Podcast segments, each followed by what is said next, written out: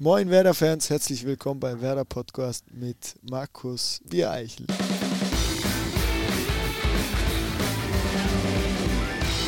Moin und willkommen zu einer neuen Ausgabe des Werder Podcasts, der auch in dieser Woche von Medientechnik Koik präsentiert wird. Es ist die 43. Folge und heute sprechen wir mit einem Neuzugang, auch wenn der sich möglicherweise noch gar nicht so fühlt, denn so richtig oft konnte er leider noch nicht spielen. Er ist seit Ende August Werderaner, aber schon seit zehn Jahren fester Bestandteil der Bundesliga. Er galt als eines der größten deutschen Abwehrtalente, entschied sich aber für die Türkei zu spielen. Nach Freiburg, Leverkusen und Dortmund ist er nun also in Bremen und heute bei uns zu Gast. Herzlich willkommen, Ömer Toprak. Moin. Ömer, wie sehr fühlst du dich denn schon als Bremer? Also wirklich, ähm, ja, ist natürlich schwer ähm, als Spieler, wenn man noch nicht so viel gespielt hat, dass man sagen kann, ähm, man fühlt sich wohl, weil letztendlich ähm, kommt das eigentlich mit den Spielen und mit den gewonnenen Punkten, mit den Siegen ähm, oder mit den Niederlagen. Aber ich muss sagen, die Jungs haben mich wirklich sehr, sehr äh, gut aufgenommen. Ähm, oder allgemein die Werder-Familie hat mich wirklich sehr gut aufgenommen. Deswegen fühle ich mich wirklich in der Mannschaft ähm, und jetzt auch in der Stadt ja, wohl. Jetzt kommen wir mal zu dir. Du bist in Ravensburg geboren, ähm, hast auch da das Fußballspielen gelernt, hast zwei ältere Brüder und eine Schwester. Genau. Alle Fußball begeistert. Ein Bruder ist Werder-Fan. Einer ist Werder-Fan, äh, das stimmt. Äh, wirklich, also der war früher schon Werder-Fan. Klar, wenn, als ich dann natürlich in Leverkusen und in Dortmund gespielt habe, musste er notgedrungen Leverkusen und Dortmund-Fan sein. Äh, meist ja für seinen kleinen Bruder.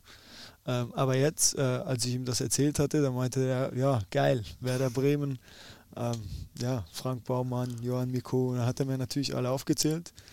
Ähm, er hat sich unheimlich gefreut. Ähm, klar, mein anderer Bruder ist auch Fußballfan, hat wirklich sehr lange Fußball gespielt. Ähm, und ja, meine Schwester hat jetzt mit Fußball nicht so viel am Hut, aber klar unterstützt sie natürlich den kleinen Bruder. Ist auch ein Ömer-Fan. Genau. Dein Bruder Harun hat ja unter anderem auch für Sivasspor gespielt genau, in der Türkei. Ne? Genau. genau. Und dein anderer Bruder, der Werder-Fan ist, war sogar bei der Vertragsunterzeichnung mit hier. Der ist extra aus der Türkei eingeflogen, weil er das natürlich alles sehen wollte. Ähm, klar, ähm, das Stadion und das Gelände und natürlich ähm, einfach Werder Bremen. Für ihn war das natürlich ein großer äh, Traum auch, dann äh, mit Frank Baumann äh, kurz zu quatschen. Ja, der Frank hat ihm dann auch ein Trikot geschenkt, da hat er sich wirklich unheimlich gefreut und ja, also wirklich, ja, er freut sich genauso wie ich, wie ich mich freue. In Freiburg hast du das Fußballspielen ja von der Pike auf gelernt, bist alle Jugendmannschaften durchlaufen, fast alle Jugendmannschaften, äh, bist dann A-Jugendmeister, A-Jugendpokalsieger geworden, unter Christian Streich. Was macht Freiburg in der Jugend so besonders?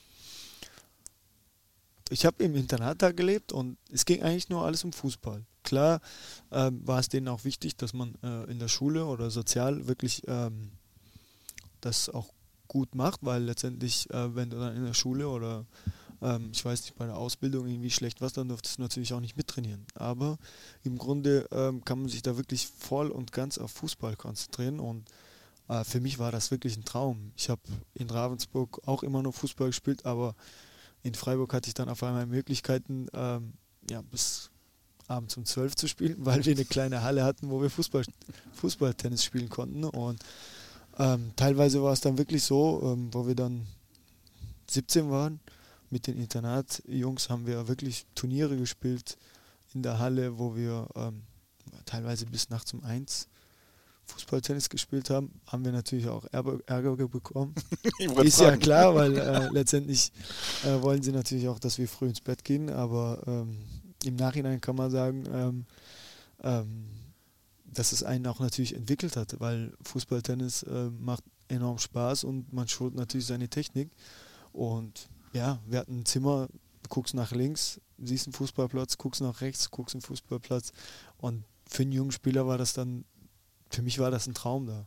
Hast du noch Kontakt zu ehemaligen Mitspielern? Also von denen oder auch von anderen von damals? Ja, habe ich, ähm, weil wie gesagt, das war eine intensive Zeit und letztendlich waren wir da alle noch Jugendliche und ähm, wir haben das viele Sachen zum ersten Mal da erlebt. Wir sind zusammen eben deutscher Meister geworden und Ähm, man hat auch so Kontakt, aber klar, wenn man sich dann auf dem Feld sieht, ähm, dann freut man sich natürlich wieder, sage ich mal, ja, jemanden zu sehen, mit dem man das wirklich erlebt hat. Und ja.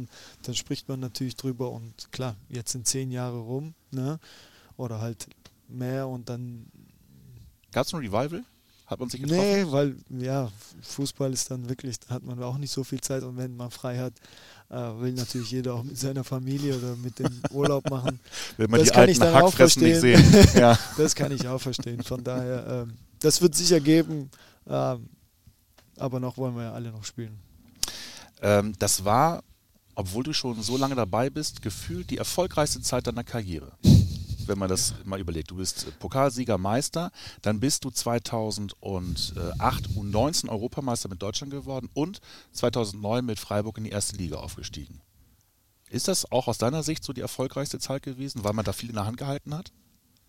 Wenn man es nach, nach Titel ähm, beurteilt, dann auf jeden Fall. Klar, in einem Jahr, ähm, wie gesagt, teilweise musste ich ja noch bei den Amateuren spielen, der Oberligameister und also ähm, auch aufgestiegen, genau. Genau, gefühlt war das immer, okay, aufgestiegen und irgendwas gewonnen, irgendwas gewonnen.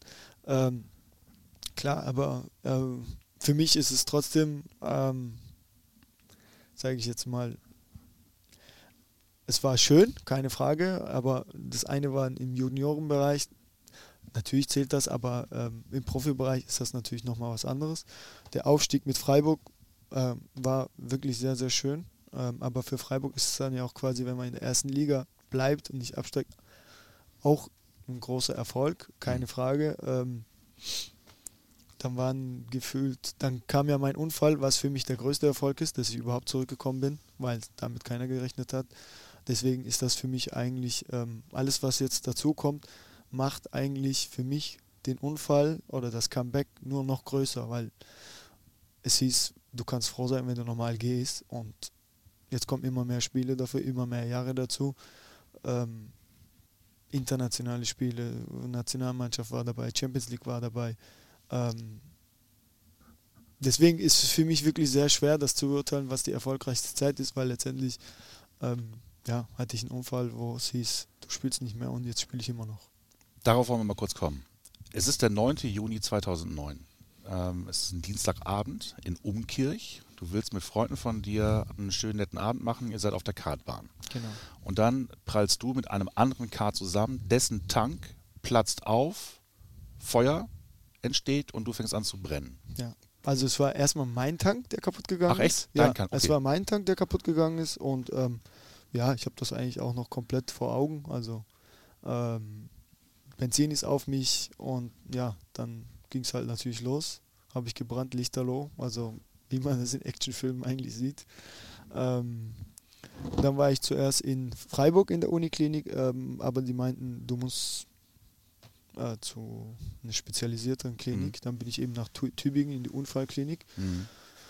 Ja, und dann bin ich aufgewacht, sonst war alles schwarz und es hat nur gepiept. Und ja, so bin ich aufgewacht nach äh, den ganzen Medikamenten, die ich bekommen habe. Und dann war erstmal vorbei. Krass mit Fußball. Und ja, wie kann man sich das vorstellen? Ich liege im Bett, ähm, alles voller Verbände, also wie eine Mumie quasi. Das Gesicht ist natürlich frei, weil ich da keine Verbrennung habe, aber ähm, man ist sich natürlich noch nicht im Klaren, wie schwer das ist. Ich wusste natürlich, oh, es hat, also ich hatte einen Unfall und wusste ja noch alles. Aber wie schwer die Tragweite war, wusste ich natürlich nicht. Ähm, und da muss ich wirklich sagen, ähm, ob es jetzt die Ärzte sind, die Klinik, äh, SC Freiburg als Verein oder äh, meine Familie und Freunde, ähm, ja, die haben mir natürlich wirklich sehr geholfen, weil ähm, ja, sonst wäre ich jetzt nicht auf dem Fußballplatz als Spieler. Kannst du dich noch an Tim Schütz erinnern? Nee. Sagt er nichts. Nee. Der hat, ähm, als du im Krankenhaus warst, er war glühender ah, jetzt Freiburg-Fan. Jetzt weißt du, wer genau. es ist. Er hat die Internetseite gemacht, ähm, wo man sich eintragen konnte. Das war wie so ein Gästebuch und ähm, über 50.000 Menschen haben da reingeschrieben. Ja, und wie gesagt, ähm, ich hatte ja, ich durfte kein Handy oder Laptop sowas bei mir haben und hatte auch kein Internet, aber ähm, mein großer Bruder zum Beispiel, äh, der hat natürlich immer die Seiten ausgedruckt und mir wirklich gegeben und klar, im Krankenhaus hat man Zeit, da habe ich mich, habe ich mir natürlich alle durchgelesen und äh, ich war wirklich äh, beeindruckt und ähm, wie viele Leute wirklich teilgenommen haben und das freut einen und ähm, ja, man schöpft natürlich auch ein bisschen Kraft. Damals gab es auch noch kein iPhone, muss man sagen. Ne? Das kam dann irgendwie erst später. Für diejenigen, die es nicht kennen, die halt nicht damit aufgewachsen sind, warum da kein iPhone genommen? Ähm, du hast mal davon gesprochen, dass du in der Reha selbst gemerkt hast, dass dein Schicksal gar nicht so schlimm ist, weil du einfach mit anderen Schicksalen konfrontiert wurdest im Rahmen dieser Reha. Gab es genau. etwas, was dich da wirklich besonders gepackt ähm, hat? Ja, was hat mich gepackt? Ich meine, ähm, du liegst auf der Intensivstation und ähm, auf, im anderen Zimmer wird natürlich auch einer eingeliefert, der auch Verbrennung hatte. Äh, ungefähr auch so viel wie ich. Ähm, und der hat es leider nicht geschafft. Ähm, und klar, als ich dann das Zimmer ähm, verlassen durfte, was wirklich lange Zeit äh, gedauert hat, weil Infektionsgefahr und allem drum und dran, das waren wirklich, wirklich ähm, Probleme, wo mich auch wirklich selten oder wenige Personen besuchen konnten und mit dem ich auch wirklich zu kämpfen hatte, also der Körper zumindest. Ähm, dann siehst du natürlich in der Unfallklinik ähm, ja, Verletzungen, wo du sagst, Wahnsinn. Metallstangen kommen aus dem Oberschenkel raus oder aus den Schienbeinen raus oder ähm, ja, die kommen mit dem Rollstuhl raus. Ich meine, ich war zweieinhalb Wochen auf Intensivstation und ich habe nur gelegen, durfte auch nicht raus. Nur in den letzten paar Tagen durfte ich mit dem Bett raus. Und da habe ich mich schon gefreut, dass ich äh, frische Luft schnappen konnte und mal was anderes sehen konnte als den dunklen Raum in der Intensivstation. Ähm, das waren gefühlt, glaube ich, zehn Minuten, die ich draußen sein durfte. Da musste ich natürlich wieder ins Zimmer. Ähm, nachher durfte ich mit dem Rollstuhl raus. Also ich habe mich gefreut wie ein kleines Kind, dass ich nicht mehr liegen muss, sondern einfach den Rollstuhl hatte und mit dem Rollstuhl raus durfte. Und ähm, ich weiß noch genau, ich glaube, mein Bruder wollte mich schieben und ich habe gesagt, lass mal, ich will das selber machen, weil mir das gefehlt hat, einfach Sport zu machen und man will das einfach selber machen. Und äh, dann durfte ich mit Krücken raus und man fühlt sich einfach, wow, ich durfte endlich raus. Und ähm, da hast du gar nicht an Fußball gedacht, ne? Äh, nicht unbedingt an Fußball gedacht, sondern klar, man hat Fußball immer im Hinterkopf. Sonst hätte ich das nicht geschafft, keine Frage. Äh, zumindest nicht so geschafft. Ähm, aber man freut sich einfach um kleine Dinge. Wie gesagt, ich durfte raus, einfach frische Luft atmen und mhm. darüber habe ich mich gefreut, andere Leute zu sehen. Ähm, einfach den Rollstuhl selber zu bewegen und dass mich keiner schiebt, dass ich das einfach selber machen konnte und man freut sich einfach über diese kleinen Erfolge und dadurch weiß ich natürlich, okay. Ähm, du lernst die kleinen Dinge zu schätzen. Ähm, du durftest ein Jahr oder du musstest ein Jahr lang starkes Sonnenlicht meiden. Also ich glaube, der Wunsch, sich in die Sonne zu legen, ist eh erstmal gering. Aber ist, ist, das, ist, das, ist das krass, ist das schlimm gewesen für dich? Ja, man muss sich das vorstellen. Ähm, erstmal hatte ich ja natürlich Spezialkleidung. Äh, und das war alles voller Silikon in der Innenseite, dass die Narben halt wirklich geschmeidig sind und dass sie nicht zu fest werden, weil ähm, jeder, der Narben hat, weiß, wenn die fest sind, bleiben sie fest. Dann bleiben die fest. Mhm. Und äh, dadurch, dass ich dadurch, dass mein Ziel wieder war, ein normales Leben zu haben und Fußball zu spielen, mussten meine Narben natürlich weich sein. Man will ja beweglich sein, mobil sein und ähm, man kann sich das vorstellen, es ist 30 Grad, 32 Grad und ich habe eine Corsage an, die komplett eng sein muss und das Ding schwitzt und ähm, man muss das immer wieder eincremen dann, wenn man es abmacht und Sonnenlicht war eh verboten. Ähm, das heißt, was hast du gemacht im Hochsommer? Da war ich zu Hause, klar, keine Frage, da gibt es keine Sonne. Ähm, natürlich immer eine Kippi aufgehabt, immer lange Sachen angehabt. Ähm, ja, und ich bin eigentlich ein Fan von dem Sommer mhm. und vom Meer und vom Sonnenliegen oder in der Sonne. Ja, Sport zu machen und ähm, klar, dann ist erstmal, okay, jetzt musst du aufpassen, weil die Gefahr einfach zu groß ist. Ähm, mm, und aber ja, mit den Jahren, mit den Jahren hat sich das dann verbessert. Ich passe heute noch auf. Ähm, wenn ich natürlich Leute sehe am Strand, die knallrot nicht, sind. Knallrot oder ja. wirklich richtig sehr dunkel sind, denke ich mir, pff, ja, brauche ich jetzt nicht mehr, weil ich ganz genau weiß, oh, alles klar, du musst aufpassen, das Risiko ist hoch. Aber ähm, ja, ist bei mir Gott sei Dank alles gut geworden. Gab es eigentlich einen Plan B? Also für diejenigen, die es nicht wissen, du warst zu dem Zeitpunkt, als dieser Unfall war, warst du quasi gerade in den Abi-Prüfungen. Genau. Und äh, es gab eine Prüfung, die musstest du dann aufgrund des Unfalls nachholen. Spanisch. Mündlich, genau. Mündlich. ähm, gab es jemals einen Plan B in deinem Kopf? Also, was du beschrieben hast vorhin, dunkel, es piept und da spielt Fußball erstmal keine Rolle. Aber gibt es da einen Moment, wo man sagt, okay, wenn das nicht mehr hinhaut, dann weiß ich schon oder überlege mir, was ich dann mache?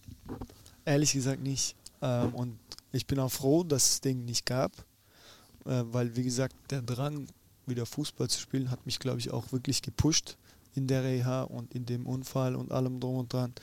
Ähm, teilweise waren es wirklich sehr, sehr schwere Tage, ähm, wo man morgens aufsteht und sagt, okay, das wird nichts.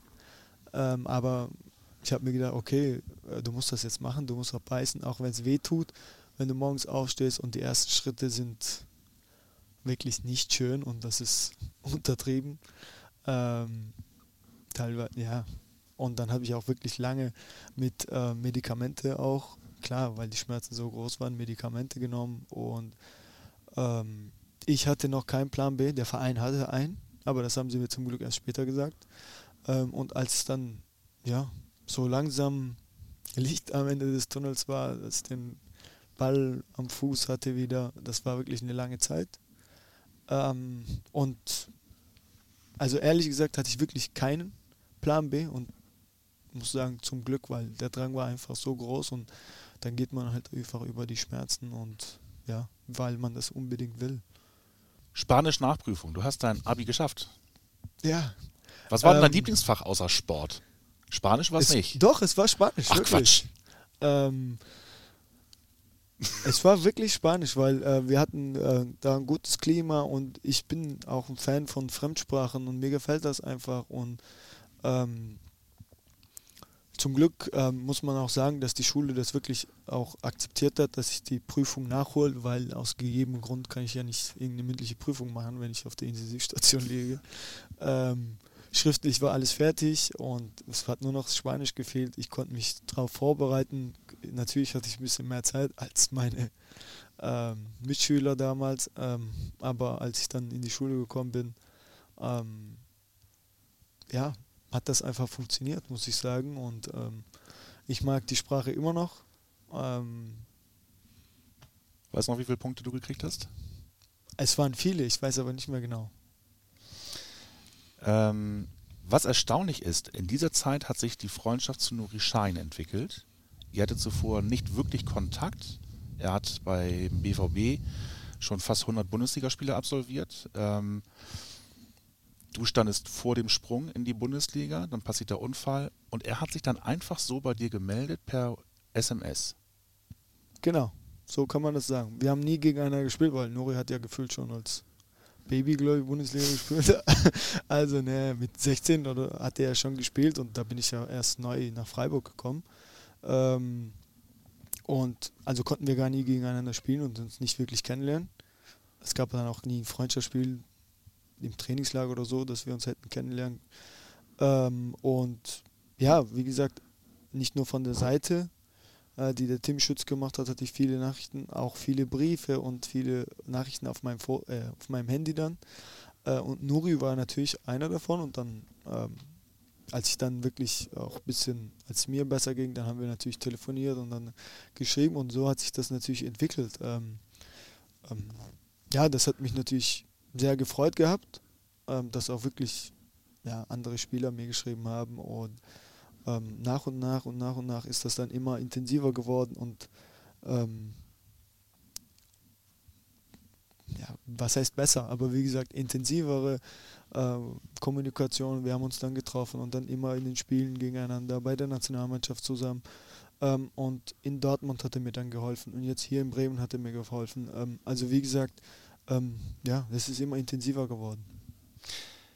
Dann kannst du ihm jetzt auch bestimmt eine Frage beantworten, die er dir gerne stellen möchte, die er uns geschickt hat. Wir hören da mal eben rein. Hi Ömer, ich habe die große Ehre, dir eine Frage stellen zu dürfen. Was mich sehr interessiert, ist, warum du immer zwei Uhren tragen musst, links und rechts. Freue mich auf die Antwort. Liebe Grüße, Nuri. Ja, ganz einfach, äh, einfache Antwort. Ähm, äh,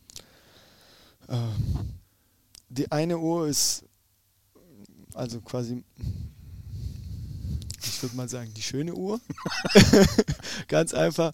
Und die andere ist äh, einfach so, dass ich nicht einfach immer das Telefon in die Hand nehme. Äh, ah. Wenn ich Nachrichten bekomme oder jemand ruft an und man ist ja mittlerweile wirklich nur noch am Telefon mhm. und ähm, dadurch, dass ich die Uhr habe, sehe ich dann, man hat ja auch so viele Gruppenchats und ich weiß nicht. Also wirklich, es macht ja jeder gefühlt einen Gruppenchat auf und dann wird alles reingeschickt und, und dann lässt man ja das Handy wirklich nicht mehr aus der Hand. Das muss man sagen. Und ähm, ich habe mir dann gedacht, okay, wie ändern wir das? Du holst dir eine Uhr, wo du die Nachrichten lesen kannst und dann siehst du, was ist wichtig und was ist nicht wichtig. Also hast du quasi ein Handy an, an dem einen Arm. Genau. Und auf der anderen eine ganz normale Uhr.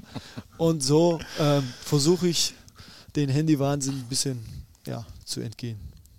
So, Nuri war dein Teamkollege auch in der türkischen Nationalmannschaft. Ähm, du bist mit der U19 Deutschlands 2008 Europameister geworden. Und das klingt jetzt merkwürdig, aber du hast es, glaube ich, auch gut erklärt. Ein Monat zuvor wurde dir schon klar, dass du deine Zukunft eher in der türkischen als in der deutschen Nationalmannschaft siehst. Genau. Halbfinale, Deutschland gegen die Türkei, Europameisterschaft in Österreich und der Schweiz. Ja, das war für mich so ein ähm, Punkt, wo ich gesagt habe, äh, was machst du eigentlich, wenn du gegen die Türkei spielst? Also, du bist, Deutschland spielt gegen die Türkei und du bist eigentlich deutscher U-Nationalspieler und ja, du bist eigentlich nur für die Türkei, dass die, du willst, dass die Türkei gewinnt. Und das war für mich so ein Punkt, ähm, ja, klar, du fühlst dich hier wohl und ich bin hier aufgewachsen, ich habe viele Freunde, brauchen wir nicht drüber reden, ähm, aber ähm, ja, wenn Deutschland gegen die Türkei spielt, bin ich immer für die Türkei. Das, das, ist, glaube ich, auch für jemanden, der das äh, nicht hat, der diese zwei Herzen in einer Brust hat, ist das auch schwer zu verstehen, glaube ich. Ja, keine Frage. Ich meine, es gibt ja auch viele Jungs, die sagen, ich spiele für Deutschland. Kann ich auch alles nachvollziehen. Ähm, aber wie gesagt, wenn es jetzt eine Position geben würde ähm, und ich könnte ein Tor schießen, vielleicht gegen die Türkei, dann es gab diese Situation nie. Ne? Und ähm, nur wenn ich es mir zu Hause bildlich vorstelle, dann würde ich wirklich überlegen und grübeln. Und das ist für mich so ein Punkt und sage, äh, das funktioniert nicht. Deswegen geht das nicht. Ähm, und wie gesagt, ich bin einfach für die Türkei, wenn es, äh, wenn, ja, Deutschland für die Türkei, das war so ein Punkt, wo ich gesagt habe, ey, du musst auf dein Herz hören und dann, ja. Du wurdest aber nicht sofort äh, von der Türkei nominiert. Es hat ein bisschen gedauert, tatsächlich, genau. erst als du in Leverkusen dann äh, gespielt hast. Du hast dann 27 Länderspiele für die Türkei gemacht, zwei Tore. Es war relativ erfolgreich, die Zeit. Mhm. Und doch wird immer gerne über eine Situation gesprochen, die im Oktober 2013 passiert ist. Mhm. Die Geschichte im Hotel. Ich erkläre nochmal ganz kurz für diejenigen, die es nicht wissen. Ähm, und du musst sagen, ob das überhaupt stimmt, weil es ja eben immer nur geschrieben wurde. Mhm. Du warst mit Hakan Çalhanoğlu und einem Bekannten im Hotelzimmer und dann kommt Gökhan Töre, ein Mitspieler der türkischen Nationalmannschaft, bewaffnet ins Zimmer und bedroht euch mit einer Waffe. Stimmt das? Ehrlich gesagt ähm, habe ich echt wirklich sehr wenig drüber gesprochen und ähm, eigentlich will ich das Thema auch gar nicht so groß ansprechen. Klar, es gab einen Vorfall und ich will da auch gar nicht so viel drüber sprechen oder äh, so viele Details bekannt geben, aber es war ja, es gab diesen Vorfall und er war auch sehr ernst, ähm, äh, keine Frage. Und ähm, ja. Ich will auch, also über diese Szene an sich will Ja. ich gar nicht sprechen, sondern im Grunde geht es um zwei Dinge. Das eine ist, für die öffentliche Wahrnehmung war es ein Riesenskandal, dass, ähm, wenn diese Sachen stimmen, Gökhan Türe weiterhin für die Nationalmannschaft nominiert wurde, was niemand verstanden hat. Ähm, du hast aber auch nie wieder mit ihm zusammen gespielt. Das stimmt. Ich habe nie wieder mit ihm zusammen gespielt und ähm, ja, Weil es der Zufall manchmal so wollte, weil du in dem Moment gerade verletzt warst, wenn er nominiert wurde. Nee, äh, muss ich auch sagen, ich habe dann auch ähm, am Anfang auch gesagt, äh, dass ich das nicht machen möchte. Wie gesagt, deswegen war ich auch lange raus und ähm, ja, nachher, wo ich dann wieder dabei war, war er nicht dabei und ja, es hat sich dann irgendwann, war es dann so, ja. Was mich jetzt aber trotzdem interessieren würde, ist ja der Umstand, ähm, das macht halt etwas mit einem, wenn man sowas erlebt. So, und jetzt reden wir ja nicht davon, dass das irgendein Fan ist oder ein Funktionär, sondern es ist ja jemand aus der Mannschaft. Das ist dann der, so der Inner Circle, was man in der Bundesliga ja auch immer hat. Gehst du, bist du vorsichtiger geworden im Umgang mit Mitspielern? Mm, Nicht unbedingt vorsichtiger. Ich meine, ich habe jetzt einiges mitgemacht mit meinen jungen Jahren, muss man so sagen. Ja. Ähm, aber ja, was heißt vorsichtiger? Ähm, ich bin offen für die Jungs und wirklich, die Jungs ähm, hier haben mich wirklich sehr gut aufgenommen. Aber ich muss jetzt nicht mehr alles mitmachen. Habe ich davor auch nicht gemacht. Also wie gesagt, es ist für mich auch, normalerweise wird man ja sagen, okay, ähm, wenn sowas passiert, muss man ja irgendwie da in dieser Szene drin sein, aber es ist einfach nicht der Fall. Und ich bin auch überhaupt nicht der Typ äh, vom, keine Ahnung, Nachtleben oder sonst irgendwas. Ähm, ich bin einfach eigentlich komplett ruhig. Ähm, das ist einfach passiert oder de- zu dem Vorfall kam es. Und ähm, aber ob ich jetzt vorsichtiger bin, ich war schon immer vorsichtig und ähm, klar verändert das nochmal einen, aber ähm, ja, die Sache ist passiert und ähm, klar bin ich nicht mit jedem super befreundet, aber ähm, ich bin total, also ja, total offen zu meinen Mitspielern und ich habe da auch gar keine Vorurteile oder sonst irgendwas. Das ist passiert, als du in Leverkusen unter Vertrag warst. Leverkusen war gefühlt so ein bisschen ähm, die Station, wo du zum absoluten Leistungsträger geworden bist. Du bist Kapitän geworden, du hast Champions League gespielt. Ist das auch aus deiner Sicht, äh, ist Leverkusen deine sportliche Heimat geworden aufgrund der Erfolge oder ist es Freiburg? Also man muss sagen, es war auf jeden Fall mit einer der erfolgreichsten Zeiten von Leverkusen. Ähm, und ich durfte jedes Jahr international spielen. Für mich war das natürlich auch super. Wurde zu Kapit also Co-Kapitän. Äh, Lars war der Kapitän und ähm, leider war der dann öfter verletzt. Und ähm, ja, klar, dann war ich äh, natürlich öfters Kapitän auf dem Spielfeld. Und ähm, natürlich hat es mich als Mensch auch ähm, weitergebracht, vorangebracht. Ähm, aber als, wie gesagt, sportliche Heimat habe ich natürlich vielleicht noch eine engere Bindung zu Freiburg. Wie gesagt, weil sie mich aus vom, von Ravensburg geholt haben, von weit und breit ist ja kein Bundesliga-Verein und die haben mir wirklich vertraut.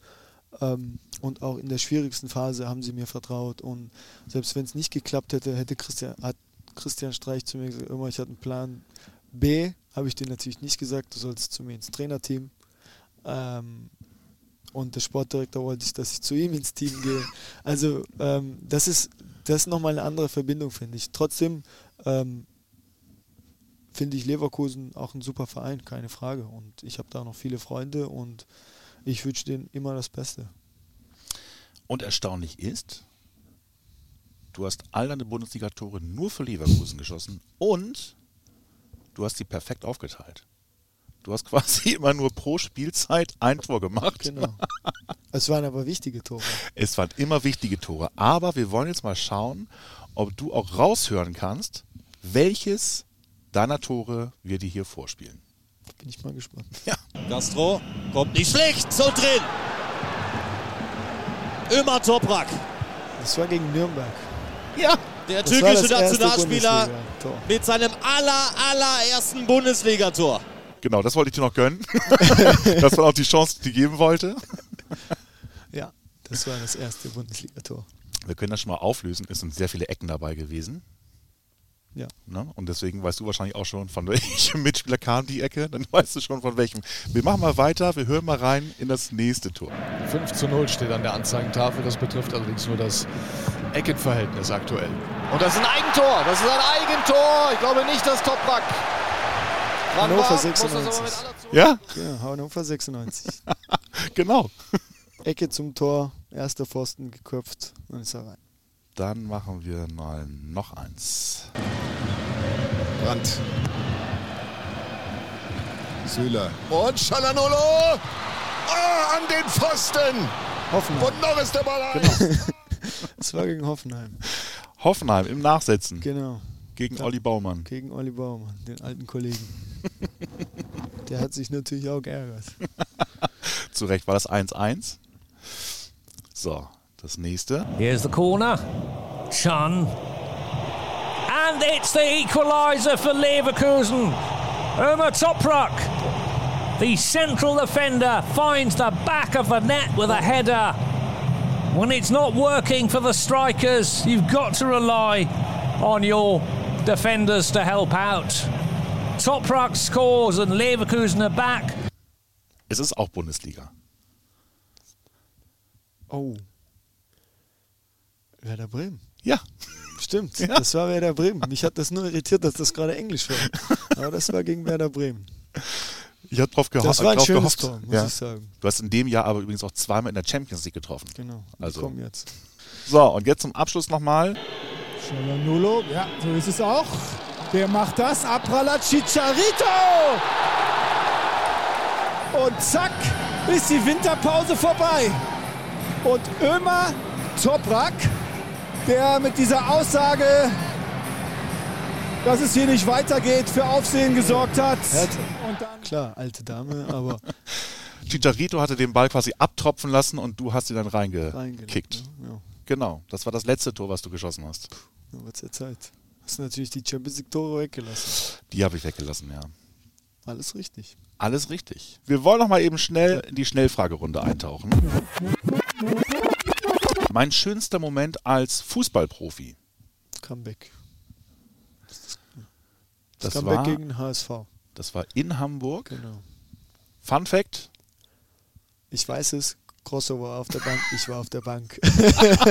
Hat er mir schon erzählt. Ähm, ja, wie gesagt, das ist Fußball. Ne? Und jetzt- Fußball verbindet. Genau, Ein perfekter Tag beginnt für mich mit. einem Espresso. Bist du so ein Espresso-Fan? Ja, ja. Aber ich muss sagen, der Basti Langkamp, der hat das wirklich drauf. Ich glaube, der ist richtiger Espresso-Spezialist. Mit dem habe hab ich mich auch schon ausgetauscht und der ist Spezialist. Kann ich nur empfehlen oder weitergeben. Dieses Lied musste ich zum Einstand singen. Das war Ibrahim Tatleses. BBIM heißt das.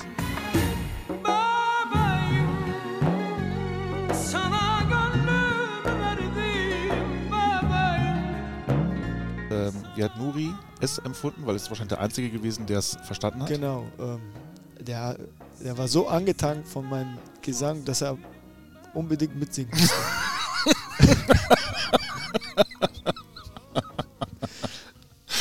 Mein Lieblingsspieler muss nicht Mitspieler sein, Mhm. kann auch aus der Zeitgeschichte. Dann ist es Maldini. Paolo Maldini Genau. oder der Papa? Nee, den Papa habe ich nicht mehr gesehen. Aber Paolo Maldini, ja, weil bei ihm sah das wirklich, das Verteidigen war, sah einfach schön aus und als Verteidiger habe ich mir das auch immer angeschaut oder früher immer YouTube-Videos angeschaut und es sieht einfach schön aus, wie er das Ganze immer geklärt hat. Jetzt aber wirklich persönlich gefragt, dein Lieblingstrainer? Christian Streich. Schon, oder? Ja, auf jeden Fall. Wie gesagt, ähm, ich habe mit ihm die A-Jugend durchgemacht. Ähm, er war derjenige, der mich verpflichtet hat, wenn man das so sagen kann. Ähm, bei den Profis war er mein Co-Trainer ähm, und bei dem Unfall war er immer bei mir und immer wenn ich ihn sehe, er ist einfach ehrlich. Und er hat mir nicht nur fußballerisch geholfen, sondern einfach auch menschlich. Hat mir viele Sachen beigebracht und ja. Ist Christian Streich auch so ein Menschenfänger? ja, ist jetzt für mich ein schwieriges Wort. Ich mein, ähm, Also was ich meine ist, jeder, der irgendwie mit Christian Streich zu tun hat, sagt genau das.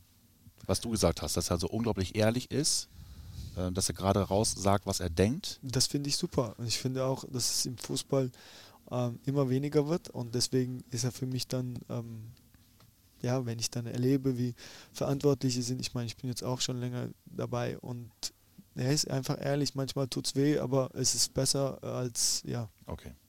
Zum Abschluss noch eine Frage. Welchen Traum möchtest du dir in deinem Leben noch erfüllen? Ich will die Welt bereisen.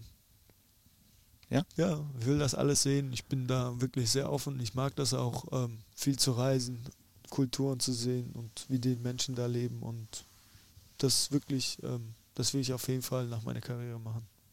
Hast du bestimmte Orte, die du auf jeden Fall sehen musst, willst?